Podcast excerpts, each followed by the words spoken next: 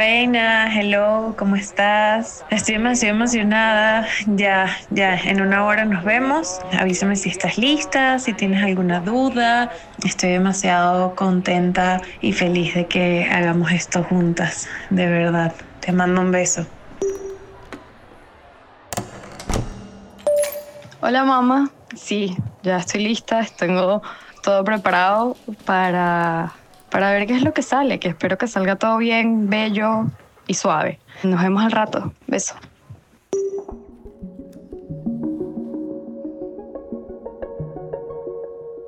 Les presento a Sofía. Sofía es mi alma gemela. Es una hermana que me ha regalado la vida. Hashtag Soul Sisters. Aunque tiene 24 años, es una filósofa con toda la sabiduría del mundo que me ha enseñado a ser más segura de mí misma me ha enseñado de autoconocimiento y sobre todo a cuestionarme siempre las cosas. Desde hace seis años hemos transitado por este camino de hacernos preguntas, buscar las respuestas y aprender, aprender de la vida, de nosotras mismas, del propio camino. Todos mis días son maravillosos cuando estoy con Sofía. Y por eso la invité a que me acompañara en esta aventura, como en muchas otras que hemos tenido juntas. Hoy se las voy a presentar y luego, cada cinco episodios, la van a volver a escuchar. Juntas vamos a crear episodios donde nos vamos a acompañar a conversar sobre temas que nos están rondando por la cabeza, temas que queremos explorar, temas que tienen que ver con nuestra amistad, nuestra hermandad y cómo seguimos más unidas que nunca, aún con todos los cambios de la vida adulta, inmigración, distancia, respectivas parejas y los retos que tenemos cada una día a día. En este primer episodio decidimos conversar sobre un tema que nos intriga y nos afecta a las dos. Y lo hemos hablado muchas veces a solas, sea por mensajes o en persona tomándonos un café o un vinito. Y hoy queremos compartir con ustedes. Se trata de las expectativas de belleza con las que hemos crecido, cada una en ciudades diferentes, en contextos diferentes, pero que estamos seguras que no somos las únicas que los han tenido que escuchar y afrontar constantemente. Quizás en esta conversación encontraremos respuestas que no sabíamos que estaban ahí. O quizás no. Quizás solo queremos desagarnos, señores. Es válido. Pero aquí estamos. Y este será el primer episodio de muchos que haremos juntas. Como les dije antes, cada vez que estoy con Sofía es otro día maravilloso para mí. Y hoy quisiera que lo fuera para ustedes también. Antes que la conozcan, quiero contarles tres cosas sobre Sofía. La primera es que es tremendamente fiel como amiga, pareja, hija, hermana, en todas las condiciones de su vida. Puedes contar con ella para lo que sea. La segunda es que es una de las personas más educadas que he conocido. Nunca hará sentir mal a nadie si de respeto se trata, y su educación va primero que todo lo demás. Y la tercera es que su inteligencia me deslumbra. El resto de la personalidad de Sofía la irán conociendo, y espero que como yo también terminen este episodio queriéndola un poquito más. Mi nombre es Luisa Cárdenas, este es mi podcast Otro Día Maravilloso y este es el tercer episodio en el que me complace presentarles a mi mejor amiga, Sofía Vera. Disfrútenlo. Mamá, reina, hello, bienvenida. Hello, ¿cómo estás? Bien, ¿y tú? Muy bien. Tiempo sin hablar, desde hace como una hora más o menos. Bueno, aquí estamos, listas para todo. Aquí estamos. Bueno, esta es la famosa Sofía de la cual les hablaba. Vamos a entrar directo a tema y te quiero preguntar, Sofía, tú eres de Valencia, de Valencia, Venezuela, lo que muchos llaman la cuna de las mises. ¿Cómo fue crecer para ti en ese ambiente? O sea, desarrollarte ahí, o sea, ser un adolescente, empezar a tener como estos pensamientos de mujer joven en una ciudad así? Bueno, la verdad crecí ahí, creo que en, términos generales tuve una infancia muy feliz. Mi familia, creo que crecí en un núcleo muy, digamos, amable conmigo, siempre he tenido apoyo de mi familia. Y todo esto que hablabas de empezar a cuestionarte y todo, creo que como buen adolescente llegó su momento, ¿no? Claro. Y mm, sin yo planearlo, porque realmente no, no estaba en mis planes, creo que nunca me lo había, nunca me lo había planteado en la cabeza, sin buscarlo, resulta que me empecé a dar cuenta que era buena para esto que hablabas un poco, ¿no? Del mundo de las misas y todo esto, y por circunstancias de la vida, digamos, me convertí en, modelo, ¿no? Claro, teniendo 15 años, ¿no? Lo que, se puede ser modelo a esa edad. Bueno, y, y es como la edad de las modelos a pico, ¿no? O sea, el tope y el hype de una modelo, entre más joven, mejor. Bueno, y me empezó, o sea, empezó a salir bien la cosa y todo iba bien y me empecé a dar cuenta que me veía de cierta manera, ¿no? Es decir, cuando veía las imágenes veía a lo mejor facetas mías, caras mías que, hasta entonces no conocía. Y yo creo que, bueno, también o por la edad o por las circunstancias de la vida o también por la inmadurez, creo, y más en esa industria donde te, te paras al lado de otra chica que está haciendo exactamente lo mismo que tú me pasó que por lo menos empezaba a cuestionarme, hey, me faltan tantos centímetros, o hey, me sobran centímetros de este lado, me faltan centímetros del otro. Y así yo creo que poco a poco, y en el momento, claro, no me daba cuenta, es decir, empecé a desarrollar como un, digamos, un ideal de belleza que, que me condicionó, digamos, y, y, me, me hizo adoptar, digamos, ciertas actitudes y no sé, prácticas de salud que en ese entonces, pues hoy en día las veo retrospectiva y sé que no fueron sanas en lo absoluto. Claro, totalmente. Y claro, también era una niña, yo creo que eso tiene mucho que ver y, y creo que por la edad también y por las circunstancias de la ciudad y del tema y de lo poco desarrollada que está la industria, porque creo que, es, que eso es un hecho, por lo menos en Valencia, en la ciudad donde yo crecí, nadie decía que esto estaba pasando, ¿no? O sea, como que nadie nos advirtió de esto puede pasar, siéntate segura en la piel en que estás. Y, y, bueno, resulta que con los años después me encontré con estas mismas niñas que en ese entonces estábamos todas juntas haciendo campañas y nos movíamos más o menos en el mismo medio y todas estábamos sufriendo lo mismo. Y yo las veía a mis amigas haciendo campañas con 15, 16, 17 años, espectaculares, unas niñas hermosas. Y resulta que todas teníamos unas guerras internas que no sabíamos cómo lidiar. O sea, después ya yo salí de Venezuela, em, emigré y ahí tuve lo que se llama como efecto rebote. Popularmente le dicen el efecto rebote. Yo pasé muchos años eso, me corté los carbohidratos, pasé muchos años sin comer pan, sin comer arroz. Todo esto porque mi propia narrativa me obligaba, es decir, a mí nadie nunca, y esto creo que es importante porque el peor enemigo es, es uno mismo. Sí. A mí nadie nunca me dijo, hey, rebaja tantos kilos, o hey, ojalá fueras un poquito más alta, o hey, ojalá tuvieras la nariz, los labios. Incluso viviendo en esa industria, no, no te tocó que te lo dijeran. No, o sea, por lo menos directamente no. La verdad es que yo, digamos, en, en, en esos medios contaba con, con, quienes hoy son mis grandes amigas y los fotógrafos con los que trabajé, pues creo que veían algo en mí que creo que yo, yo en ese momento no veía. Pero la verdad es que me fue muy bien y digamos que el trato con, con la industria en la que estuve para mí siempre fue muy amable. Es decir, la guerra me la estaba armando yo sola. Bueno, y, y, lo que viste y el entorno en el que crecimos como sociedad venezolana viendo pues estos sí, estereotipos y estándares de belleza desde muy, muy pequeños. Lo que decía, que yo creo que no es un secreto para nadie que en Venezuela, por poner un caso específico, pero creo que esto es un, un factor común en toda la América Latina, por decirlo de alguna manera, hay un culto a la belleza, hay una obsesión por la belleza, ¿no?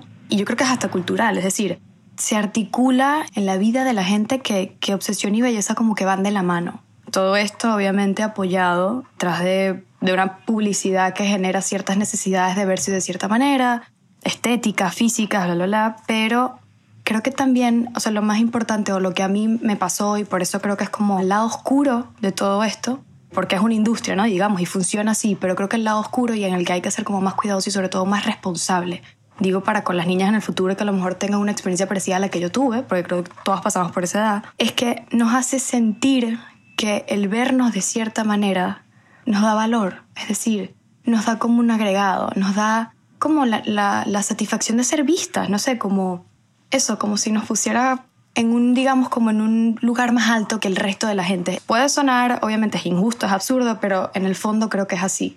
O por lo menos esa fue mi experiencia. Sí, no, totalmente. O sea, yo, bueno, eso, no, no experimenté como tú, pues, el ser modelo, pero, pero sí tuve amigas que, por ejemplo, en Caracas quisieron ser mises y así de 17, 18 años ya literalmente sí en estas academias les decían, ok, sí, pero opérate la nariz, tienes que bajar unos 8 o 10 kilos, niñas que ya eran tallas XS, Ya. pero que sabes, el extra de cadera, que es algo latino y hermoso, pues Mm. no era parte de lo que se buscaba y entonces ya, o sea, ya a partir de ahí vienes con, por eso digo, creo que tuviste suerte de, de aún trabajando en ese medio, pues dentro de todo, si eras un poco más tú la que jugaba con tu cabeza, o sea, como que jugabas con esas ideas y esos pensamientos y los batallabas, pero sin duda no es algo que, que tú te creaste, ¿sabes? No fue como que salió de la nada, o sea, fue, es algo que toda la vida, o sea, yo por ejemplo, yo soy alta y, y mido lo que mido desde que tengo 11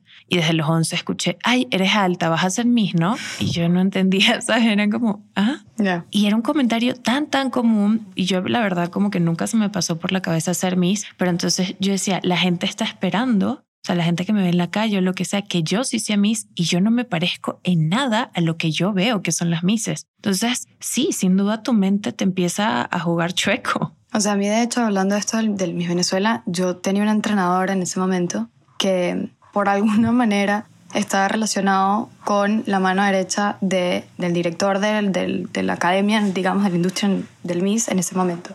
Y el entrenador, por circunstancias de la vida, publicó, me acuerdo, una foto conmigo. En ese entonces se usaba BlackBerry y lo puso como de estatus, ¿no? Del, del- de, de su teléfono. Y a los dos días voy a entrenar y me dice, mira, me escribió tal que, voy a decir el nombre, Osmel te vio y dijo que te quería Wow. para ver si tú quieres ir. O sea que, obviamente, me dijo tal cual, tipo, obviamente vas a ir de relleno. O sea, tipo, mides lo que mides, no hay nada que hacer. Te vamos a montar en unos tacones de 12 centímetros, pero bueno, que si quieres ir. Y yo, lo peor es que me lo pensé durante un tiempo y dije, ajá, pero ¿cuáles son las condiciones?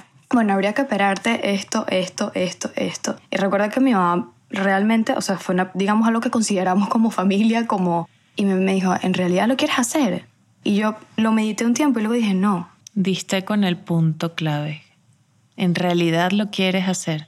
Y dije, no, o sea, yo no quiero, no quiero tener que someterme a todo eso. No porque, porque es algo que yo estoy decidiendo, es decir, con, no, tengo, no tengo nada de malo con la gente que, que, que decide someterse a cirugías estéticas porque lo quiere y, y así lo decide, pero ese no era mi caso. Exacto. Digamos que tuve la, la oportunidad de realmente planteármelo y hoy en día agradezco haber tomado las decisiones que tomé porque estoy demasiado feliz, pero sí siento que hay eso, lo que hablabas hace, hace rato, ¿no? Hay una presión, digamos, que está como fuera de ti de hacer ciertas cosas en una cultura y en un país, digamos, que lo tiene tan naturalizado. Es decir, en Venezuela tienes como dos grandes opciones, poniendo otra vez el caso de Venezuela. Si eres niña, eres Miss, Sí. y si eres niño, eres pelotero. Eso, eso es lo que se espera de ti. Totalmente. Y es lo que hablamos. Increíble ser pelotero. Increíble ser Miss si ese es tu sueño, ¿sabes? Sí. Pero creo que mm, sí, o sea, ¿por qué tenemos que escuchar desde tan pequeñas esto? Eh, yo también siempre cuento la historia porque pues sí, me- creo que me marcó de cierta forma. Yo debo haber tenido 18 o 19 años y estaba en la playa en un viaje así, ¿sabes? Súper casual y nos encontramos con algunas amigas, estaba la familia de mi amiga y entre esos como su tía literalmente me preguntó así viéndome a los senos, mi amor, ¿y cuándo te operas? Me pasó lo mismo. Yo, yo de verdad no supe, o sea, ni cómo reaccionar o responder, cómo ser educada, aparte con una señora que, que me ha visto crecer, ¿sabes? Que me conoce desde pequeña. Y, y claro, para ella lo obvio fue como que ya me había graduado, o sea, ya tenía 18, era como que, que estoy esperando, ¿no? O sea, A mí me pasó exactamente lo mismo. O sea, me pasa que mi hermana, que cumplió los 21, sí, decide operarse y le fue buenísimo está súper feliz con su decisión. Y recuerdo que fuimos a casa de una amiga de mi mamá. Y claro, mi hermana llega, digamos, con, con la operación ya hecha, curada y tal. Y ni siquiera fue que le dijo, hey, qué bien o hey, qué linda te ves, sino que de una me vieron a mí. Yo soy seis años menor que mi hermana. O sea, es decir, yo era menor de edad cuando esta conversación estaba pasando. Y de una me vio y me dijo, ¿y tú? ¿Cuándo te vas a operar? Y claro, yo, bien irreverente, como literal, siempre. la vi y le dije, nunca, o sea, no me da la gana. Y mi mamá, Sofía, pero por favor, y yo, no, es que no quiero. Y, y es eso, ¿no? Es el, el, el, es el creer que es algo que tiene que, que hacerse, que darse, que pasar. Exacto, es el asumir que uno lo vamos a hacer y dos que lo queremos hacer todos. O sea, que eso es lo que a mí, a mí me estresa un poco. Es como, hay que dejar que cada quien tome sus decisiones. O sea, ya sea tu hija, tu pareja, quien sea. O sea, es como operarse o no está bien, pintarse el pelo no está bien. O sea, cortarse el pelo, porque esa era otra. O sea, yo tenía, por ejemplo, el, el pelo súper corto y en una época donde de verdad, o sea, entre más largo, pues eso, símbolo de feminidad, no sé qué, tal. Y, y, a mí me encantaba corto, era como, o sea, y literal, yo no me lo corté por un tema de looks, era, me fui a la playa, se me enredó horrible el pelo, los nudos más espantosos, y yo decidí cortármelo por practicidad. Mm. Mi propia peluquera no me quería cortar el pelo. Yeah. Me decía, no, Luisa, es que tu pelo, por favor. Entonces, tenemos demasiado como instaurado el dar opiniones del cuerpo, del estilo de alguien, de todo, que no tenemos por qué dar esas opiniones si no son solicitadas. O sea, yo creo que, que obviamente, o sea, como te decía, yo creo que esto realmente en el fondo, para mí es una cuestión cultural y es, y es algo que se tiene que hablar y es algo importante. Es evidente que en todos los países hay cánones de belleza diferentes. Es decir, si nos vamos, no sé, a Rusia, a China, y lo comparamos con América Latina, pues tendremos, digamos, como tres tres cánones de representación femenina o tres cánones de representación ideal pues diferentes, ¿no? Y obviamente esto va cambiando con el tiempo, es decir, el ideal, y creo que eso se puede ver un ejemplo muy claro, es en, las misas de, de, Venezuela. Totalmente. Vemos las misas de los años 80 o la propia Alicia Machado y vemos con la que están ahora y vemos que hay, digamos, como, como otras medidas, otras, otras maneras de verse, otras maneras de mostrarse, que no necesariamente son las más naturales, ¿no? O sea, a eso me refiero también es verdad que, que en los últimos años ha, ha, surgido como este movimiento y campañas que está buscando que se respeten absolutamente y todas las maneras de estar en el mundo. Y eso me parece espectacular. Bravo, sí. Porque realmente, y, como lo dije hace, hace rato, para mí el peligro de todo esto es cuando este estándar se vuelve tu bandera de, de identidad. Es decir, lo que tengo es lo que estoy mostrando y con eso me quedo.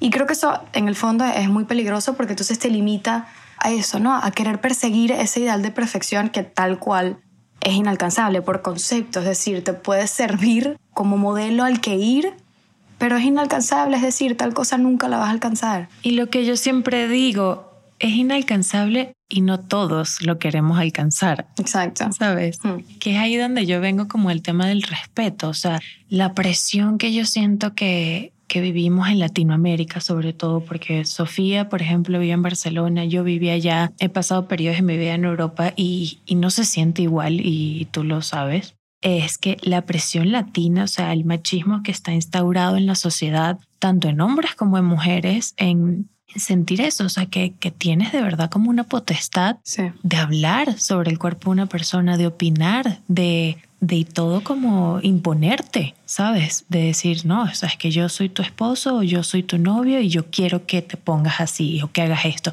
O no, no te cortes el pelo porque a mí no me gusta. ¿Sabes? qué es lo que yo siempre digo. Si ustedes se quieren hacer lo que sea, cambiar lo que sea, porque para ustedes es mejor, porque ustedes sienten que se van a sentir mejor para ustedes, para su pareja, para el mundo, para el ámbito laboral, el estilo, lo que sea, bravo, do it go for it.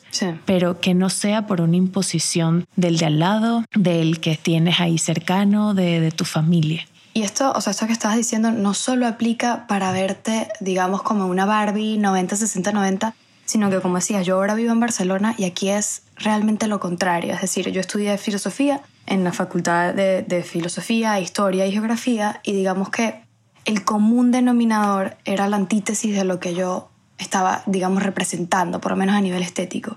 Es decir, a mí me dijeron, hija del capitalismo, me dijeron que era fascista. ¿Por qué? Porque yo iba a la universidad, es decir, me ponía tapojeras, me peinaba, me cepillaba, iba bien vestida porque me gusta y porque me hace sentir bien. Y justamente me tildaron de estar mal porque tampoco encarnaba lo que era para ellos belleza. Que puede que no compartamos el ideal, pero es decir, o sea, los extremos se tocan. Totalmente. Es decir, ¿te quieres afeitar? Afeítate, hazlo no te quieres afeitar, también no lo hagas. O sea, la cuestión está, y, creo que es muy importante, en que lo hagas porque a ti te nace y porque a ti te funciona y te hace sentir bien y te hace sentir una mejor persona y más guapa y vibras más alto, lo que tú quieras.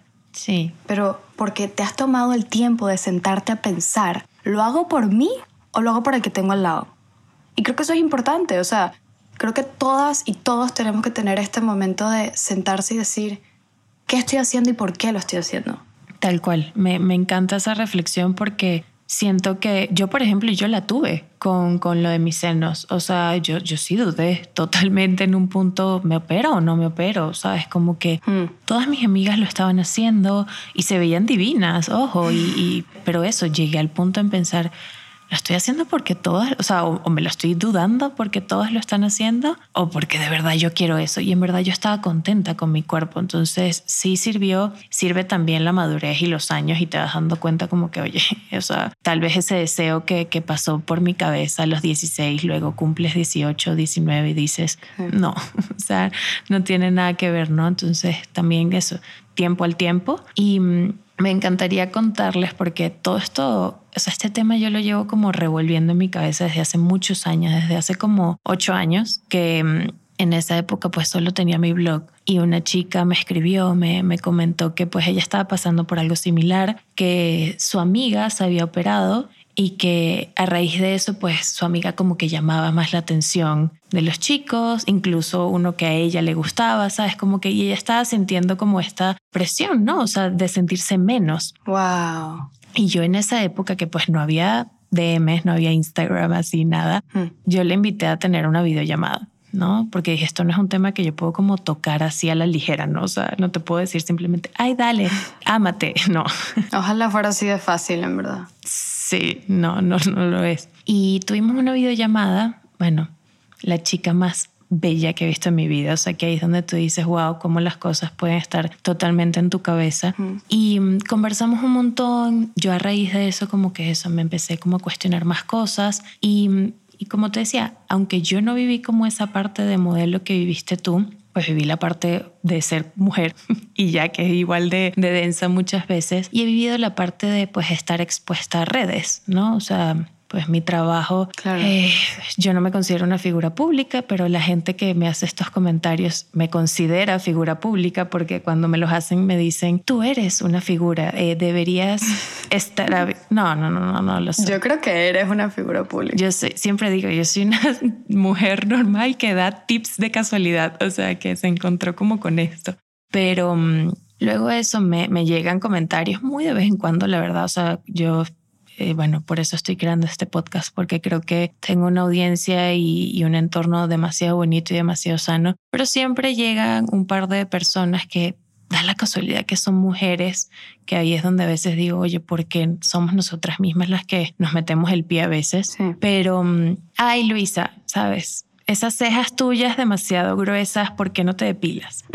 Eh, te verías mejor depilada. Ay, Luisa, em, el tema de mis dientes. A mucha gente le causa conflicto mis dientes porque pues no son los dientes que, que se ven en, en la industria, por decirlo de alguna forma, ¿no? En la industria del entretenimiento. Y no sé si saben los que son carillas, pero son como estos diseños de sonrisa. En Venezuela le llaman así. Sí. Y me llegó un mensaje específico que decía, te cuidas mucho la piel, pero esos dientes, ponte carillas. Y, yo, y, y me lo escribió todo mal, con miles de errores ortográficos. Ok.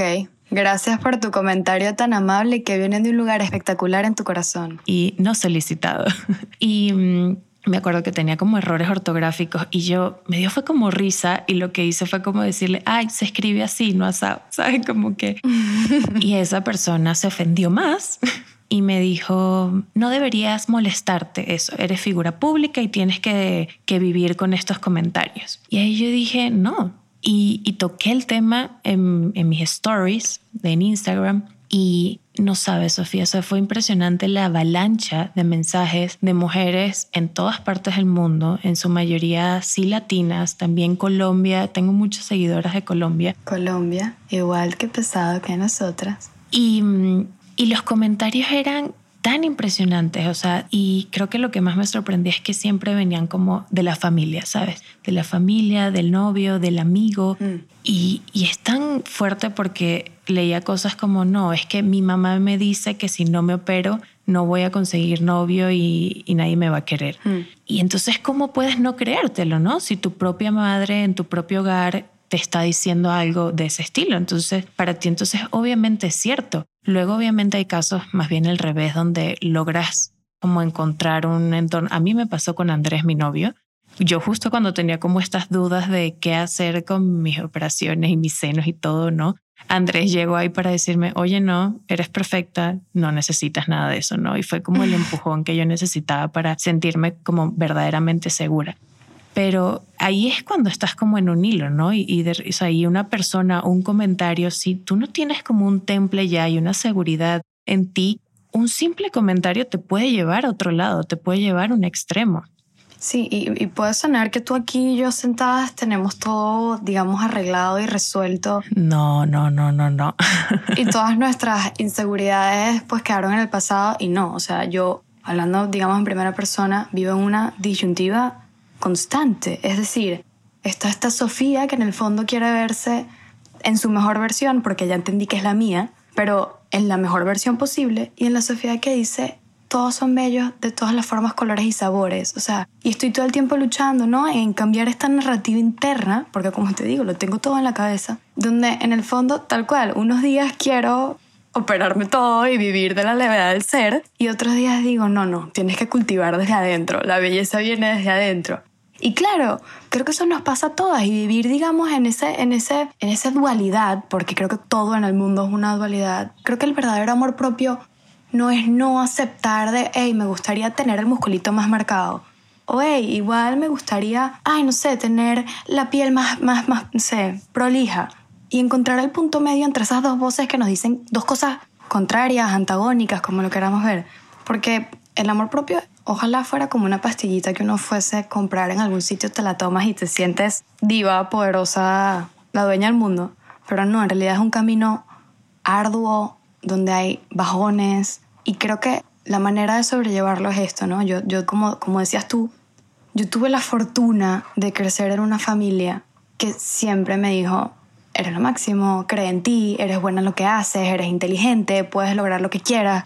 También, como te dije al principio, sin, sin buscarlo, pues me pasó que estaba metida en un mundo donde las cosas me estaban saliendo bien. Es decir, la gente quería trabajar conmigo, hice muchos amigos en el camino, la, la, la. Entonces, digamos que yo en, en, en, ese contexto, y entiendo que no le pasa a todo el mundo, que a lo mejor no es el común denominador, pero tuve esa fortuna y digamos que eso fue lo que me ayudó a no quebrarme como a lo mejor le pasa a mucha gente en el camino. Y, con esto digo, es un camino difícil porque te tienes que sentar a cuestionarte todo lo que has aprendido, absolutamente todo. Estés en el país en el que estés, estés en la familia en la que estés, tengas la pareja que tengas, hayas decidido amar a quien hayas decidido amar, te tienes que parar y decir, Tal cual, tipo, ¿de dónde está viniendo todas estas voces que no entiendo y me están diciendo que haga cosas que a lo mejor no quiero? Y eso es un camino arduo y requiere tiempo, años. Y, y creo que es también importante una celebrarse los pequeños logros. Es decir, cada pasito pequeño que, que demos hacia, hacia nuestra paz y hasta nuestra estabilidad, que creo que es lo único en el mundo que no se negocia. Uno tiene que aplaudírselo y celebrarlo como de lugar. Yo hoy me celebro y es eso, es tonto, pero mm en este momento, mientras grabo esto, tengo unos jeans blancos puestos. ¡Wow! Señores, yo soy caderona, caderona, piernona, muslona. A mí me dijeron todas las los sobrenombres en el colegio que tenían que ver con mis piernones y, y, yo nunca me atreví, nunca me atreví a usar un jean blanco así, o sea, ceñido al cuerpo porque decía se va a notar todo, ¿no? Se va a notar que son grandes, se va a notar que hay celulitis, se va a notar la forma mm. y hace una semana me compré mis primeros jeans blancos y dije, ¿sabes qué? Me veo divina. ¡Bravo! o por lo menos yo me veo así y me siento así. Bueno, a mí me pasó que los primeros shorts de mi vida me los compré el verano pasado. Yo fui, yo fui parte de esa compra. Porque a ver, o sea, y, digamos que yo a nivel de, de, de, silueta para los ojos de muchos puedo ser afortunada, ¿no? Es decir, pero bueno, yo uno de mis complejos en verdad, y creo que a medida que lo fui hablando, pues lo fui diciendo ahí, no es tan grave, eran mis piernas. O sea, a mí en realidad me causaba conflicto. Es decir, yo solo tenía jeans y vestidos largos y en verano me moría calor, porque vivo en una ciudad donde hay cuatro, o sea, en un país donde hay cuatro estaciones, y todos los veranos todo el mundo como que, hey, pero no entiendo, ¿no te estás muriendo a calor? Y yo, no, no, no, estoy bien. Cuando en el fondo sabía que en verdad tenía un problema serio. Y, y también creo que en eso tiene que ver mucho la narrativa de la persona con la que estoy ahora, con Nico, mi novio, que yo le decía como que, no me los quiero comprar, o sea, no me los quiero poner. Y él, ¿pero por qué? Y yo, hey, porque es que no me gustan. Pero Sofía, ¿no te gustan qué? Y yo, es que no me gustan porque no son, o sea, no tengo el huequito entre las dos piernas. Y él como, ¿qué estás hablando? O sea, por favor, te sirven para caminar. ¿Qué estáis hablando? ¿De qué estáis hablando? Y mm, me los, compré el, me los compré el verano pasado y empezó el calor y dije, voy a por otros. O sea, porque sí, porque tengo que ganar esta guerra yo. Y si yo misma no me empujo a dar los primeros pasos, nadie lo va a hacer por mí. Y lo peor de todo, a nadie le importan mis piernas. A nadie le importa cómo se ven. A eso iba. Y estoy segura que todo el mundo te vio y simplemente pensó, qué bellos shorts. Ay, Sofía sí se ve bella hoy. Y ya. Exacto. ¿Sabes? Nadie pensó nada más allá eras tú y estaba todo en tu cabeza y estaba todo también en la mía. Y por eso creo que es importante esto que dices, ¿no? De celebrar esas pequeñas cosas que, que puede sonar muy tonto de repente para alguien, pero que luego para uno es un gran paso, ¿no? Y es un gran paso a dejar de ser parte de los estereotipos, a, a quitarse como de repente hasta esos grilletes, ¿no? Liberarnos un poco como de este peso, ¿no? O sea, con el que, con el que hemos ido creciendo y con el que todos y todas creo que hemos eh, sufrido, ¿no? O sea, creo que de cierta forma, o sea, cada quien te puede contar alguna anécdota, ¿no? O sea, de repente tengo amigas con el pelo chino, como le decían aquí en México, el pelo rulo, y sus anécdotas son pues eso, el estereotipo de lo que significa el cabello hermoso. Y luego eso tenemos la persona que dice, no, es que soy bajita y pues siempre yo era lo contrario, o sea, para mí era como ser alta, era yo todas mis fotos de 15, 14 salgo como toda encorvada porque me daba pena ser alta porque mi entorno no era alto, ¿sabes? Y luego eso, conoces a una persona que dice, no, o sea, yo soy bajita y entonces entonces no me bajo de un tacón porque me causa conflicto eso. Entonces todo el mundo tiene algo porque, como venimos diciendo, el estándar es inalcanzable. Sí. O sea, es inalcanzable. Nadie luce así, ni siquiera las personas que creemos que lucen así lucen así. El Photoshop,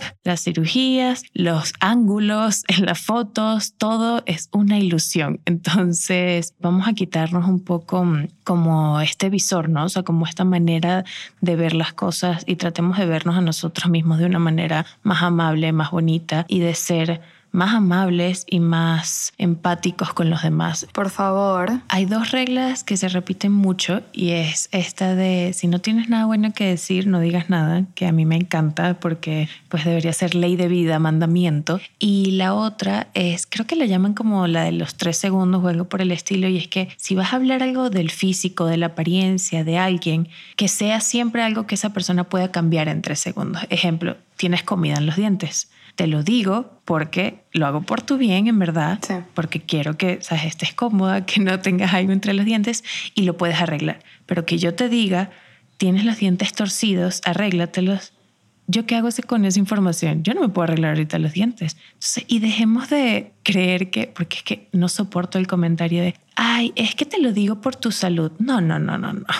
Usted no es su doctor, no es un nutricionista, usted no es nadie que importe y que sepa algo al respecto entonces me molesta mucho en verdad, sobre todo como con el tema de la gordofobia, así que es como, no, pero es que es por su salud. No, o sea, si esa persona no te pidió su opinión, si no eres su doctor, si no eres alguien que esté involucrado de verdad con su salud, lo único que estás haciendo es un comentario negativo y echando veneno innecesariamente. Y, despierta alarmas. O sea, lo que te decía que cuando yo salí de Venezuela y luego me vine a ir a, a España, que sufrí este efecto rebote, yo, para ilustrar más o menos cuál fue el cambio, yo pesaba entre 46 y 47 kilos y luego en cuestión de dos meses llegué a pesar 60.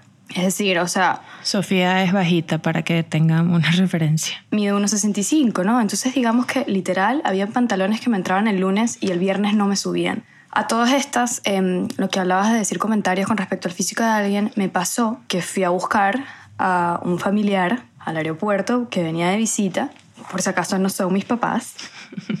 y me pasó, o sea que como no son mis papás, o sea, realmente era un esfuerzo que fuese yo a buscarlos al aeropuerto, es decir, como que no me tocaba a mí, pero bueno, lo hago. Y lo primero que me dijo al verme, en vez de decir, hey, gracias por venir a buscarme, fue, ay, tú te echaste unos kilitos encima. Lo mato. Mira, y yo realmente estaba atravesando un proceso heavy, o sea, yo le ponía sonrisas a todo el mundo, pero yo sabía que, que, me veía diferente, es decir, lo sabía y estaba, aparte todo esto no era solo el aumento de peso, sino cambiar de país, tener que empezar a estudiar en otra lengua, vivir sola por primera vez en mi vida, o sea, eran como demasiados factores que creo que la alimentación era como un agregado, es decir, mi conducta con respecto a, a la comida, pues obviamente cambié yo y cambió ella conmigo. Yo recuerdo estar todo el resto del día repitiendo el comentario una y otra vez. Recuerdo que fuimos a almorzar y yo como que me servía pocas cantidades de comida para que no dijeran como que, ah, ya está así porque, o sea, porque mira lo que come. Obvio, ¿cómo no va a estar así si mira todo lo que tiene en el plato? ¿Sabes? Y luego ese familiar estuvo aquí semanas y yo todas las semanas trataba de mostrar la menor cantidad de piel posible. Porque nada más volver a pensar el verme a mí misma en una circunstancia parecida, es decir, volverme a exponer a otro tipo de comentario de, de ese, digamos, de esa tonalidad, era lo que yo no me lo iba a permitir. Entonces, mi manera fue simplemente, bueno, me escudo, me pongo cinco suéteres arriba, el pantalón más ancho que tenga, nueve bufandas y cinco gorros. Y yo estoy segura que esa persona no lo hizo, o sea, evidentemente sé que es una persona que me quiere y sé que es una persona que me valora. También es una persona que es de otra generación y creo que, que eso también influye mucho, porque obviamente, como dije al principio, los estereotipos de belleza y los estándares de belleza van cambiando con el tiempo. Y sé que no vino de un, de un, lugar, o sea, de un lugar malo. O sea, creo, realmente era evidente. Me había echado unos kilos encima. Pero ella no tenía ni idea de la guerra que estaba desatando en mi interior. Sí, y creo que con eso quiero como dejar la moraleja todo esto de este podcast, de este episodio tenemos que ser más amables. Y si ya comentamos como que ser más amables con nosotras, en nuestra mente, con nuestro día a día, pero sí tenemos que ser más amables en el entorno. Tenemos que eso, pensar y, y, antes de hablar, o sea, de, decir, bueno, esta persona, ¿por qué puede estar pasando por esto? Y por eso digo, o sea, ningún comentario nunca del físico de alguien de este tipo, o sea, ¿qué puede traer bueno, sabes? Nada. Hablando en, en, en primera persona, mi propio estándar de belleza ha cambiado de hecho, esto es algo que tú y yo hemos hablado muchas veces, ¿no? digamos, en, nuestra digamos como nuestra intimidad. Yo también fui, digamos, también yo me quería ver como Adriana Lima, Alessandra Ambrosio, Cara de Levine o póngale el nombre que quieras. Y ahora mismo, me atrevo a decir seis años después, estoy en un lugar tan diferente. Es decir, para mí ahora belleza es amabilidad. Y no solo con una misma, sino con el que tienes al lado. O sea, de hecho, esto es muy curioso, pero cuando yo empezaba a salir con, con quien ahora es mi novio, con Nico, yo me fijaba un montón cómo trataba a la gente que le prestaba algún tipo de servicio. O sea, al mesonero, al señor del banco, a lo que fuera. Y decía, para mí esa amabilidad es un reflejo de la narrativa interna que tiene él para consigo. Y para mí eso es importante, porque creo que la salud mental es importante. Y si decides estar en una relación, pues eso lo empiezas a compartir, ¿no? Y creo que todo esto es lo que te digo, seis años ha sido un camino largo y, he aprendido muchas cosas y he llorado muchas cosas en el camino, pero me he dado el privilegio de borrar los límites que yo misma me estaba forzando a tener. Y sientes una liberación tal que cuando te das cuenta que eres más flexible de lo que tú misma pensabas, te da la libertad de hacer lo que te dé la gana en la vida. Y esa misma libertad que te das a ti se la das al que tienes al lado y te das cuenta que cada vez estás creando un entorno donde hay gente que está haciendo y siendo lo que verdaderamente le gusta. Y para mí eso es paz. Para mí eso es sinónimo de estamos haciendo las cosas bien. Yo estoy totalmente orgullosa de ti. Te lo debo decir, te lo digo aquí con los que me escuchan, pero te lo he dicho también eso, en la intimidad verte crecer, porque la primera vez que, que, te conocí te vi eso, como creo que tenías 17 años y estabas justo en tu rol de modelo y ver cómo te has convertido, y suena como tu abuela, pero ver cómo te has convertido en eso, en una mujer mucho más segura y sobre todo con los pies tan en la tierra, con tú eres bien tajante en lo que eso para ti es la belleza y lo que es bueno y malo, pero eso, la belleza espiritual, que es lo que yo siento que sí suena, ay no, lo que importa es lo de dentro, sí señores, lo que importa es lo de adentro, es verdaderamente sí, el físico no nos define, nadie tiene por qué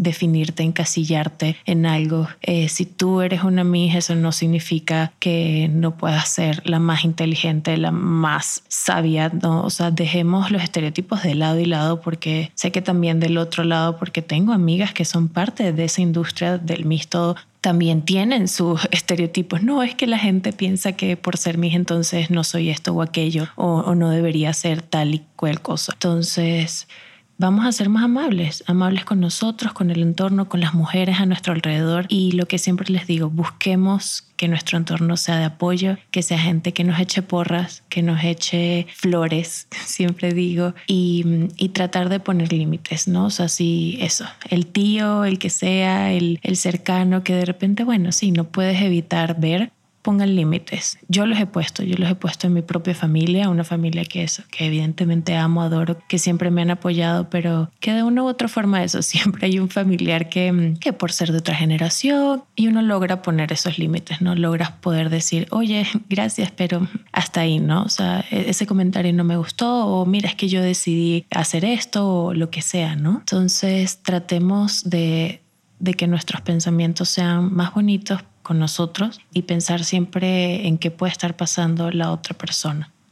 Sí, a, a todo esto que has dicho, que no puedo estar más de acuerdo, yo agregaría, primero que nada, educar con el ejemplo. Es decir, si todos estos límites se los estamos pidiendo a nuestros familiares, a nuestra pareja, a nuestro entorno, también respetar los límites ajenos. Es decir, vamos a educar al otro con nuestro propio ejemplo, porque también hay que asumir responsabilidad. Es decir, ir por el mundo haciéndonos las víctimas, ir por el mundo culpando al otro, ir por el mundo buscando, digamos, el villano en nuestra historia, es una posición muy cómoda, muy fácil y creo que por eso uno no solamente hacerlo explícito, es decir, oye, sí, me echo unos kilitos encima, pero estoy bien así, o sí, yo también me veo en el espejo, no hace falta que me lo digas, muchas gracias. Y mm, sobre todo creo que es importante también aceptar las contradicciones internas porque todas las tenemos. Es decir, y esto me pasa mucho, como lo dije, yo estudié en la Facultad de Filosofía y la gente no entendía, por ejemplo, cómo a mí me gustaba vestirme bien, por qué me gustaba la moda, por qué me gustaba, no sé, esto, ¿no? El abrirme redes sociales o... Y creo que para lo mejor la que esté sentada escuchando esto me va a decir, bueno, ya está filósofa y está hablando de los estereotipos de belleza, qué trillado.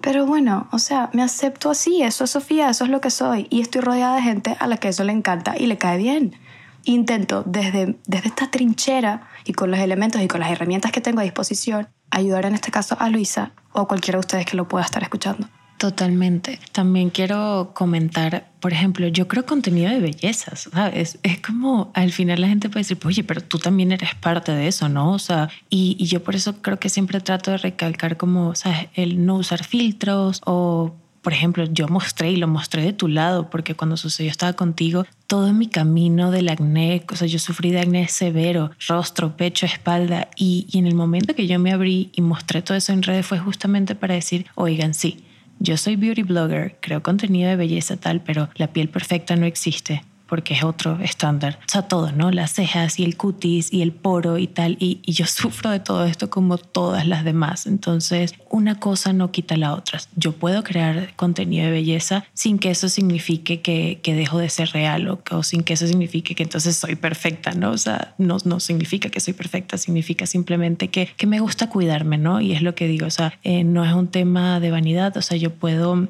tener mis rutinas de skincare y todo y, querer lucirlo mejor, ¿no? O sea, querer sentirme mejor, querer de repente perfeccionar ciertas cosas, por llamarlo perfeccionar, pero yo creo que al final la, moraleja de todo eso es eso, es entender que es nuestra propia versión lo que estamos buscando, eh, esa mejor y que el de al lado todo siempre va a buscar lo mismo en él, ¿no? Y, y no tratar de, de cambiar al otro. Algo que yo he aprendido con todos esos años es que y creo que esta es la, la, reflexión que yo meteo de todo este camino, ¿no? Que, que, que, sigo construyendo y que planeo seguir este, luchando por el día a día, es que la única tarea impostergable, el único no negociable, es no dejarse a uno mismo para después. Y esto se puede llevar a cualquier ámbito de la vida. Salud mental, salud física, relaciones tóxicas, amistades tóxicas, familiares, que lo que sea que haya que solucionar, hay que tomar riendas en el asunto y, saber que, que se está haciendo lo mejor que se puede con lo que se tiene y no darnos tan duro, creo. Sí, estoy totalmente de acuerdo contigo. Aquí eso, se trata de cuidarnos a nosotros y creo que cuando empiezas como a amarte de esa forma, pues todo va, va surgiendo, ¿no? O sea, vas sanando tu entorno, vas sanando a ti y todo va haciéndose como yo siempre digo, la ruedita en positivo, ¿no? O sea, como un engranaje que te lleva a, que todo se sienta más ligero. Te quiero agradecer de verdad que, que te hayas prestado a esto, que te hayas prestado al podcast. Llamé a Sofía por videollamada y, y le contesto como el que le hace un pitch a alguien para que haga su película, ¿no? O sea, fue así que, por favor, que diga que sí. Sí, y yo ni me lo pensé. O sea, fue una conversación como de tres minutos y mi respuesta duró cinco segundos y fue, sí, claro, obvio, ¿cómo no? Y mm, yo también estoy muy orgullosa de ti. Gracias por, por pensar en mí, para hablar de estos temas que creo que son importantes. Son importantes y pues bueno, muy pronto estarás aquí con nosotros otra vez, deslumbrándonos con tu inteligencia, con tus experiencias y con tu belleza. ¡Wow! Muchas gracias. Te quiero mucho. Yo a ti. Bye. Bye. Voy a parar de grabar en 3, 2, 1. Bueno, ella es Sofía. Espero que esta conversación que te acaba de acompañar te haya gustado o mínimo te haya aportado aunque sea un poquito a tu día. Como cada semana, gracias por estar aquí. Gracias por suscribirte, por compartir este podcast con tus amigos, por los comentarios que me haces llegar, por los consejos para hacernos crecer en este proyecto y en general por decidir escucharme. Gracias. Estoy hablando a este micrófono, no veo a la persona que está del otro lado pero espero que igual como yo, cada vez que le hablo, esté pasando otro día maravilloso.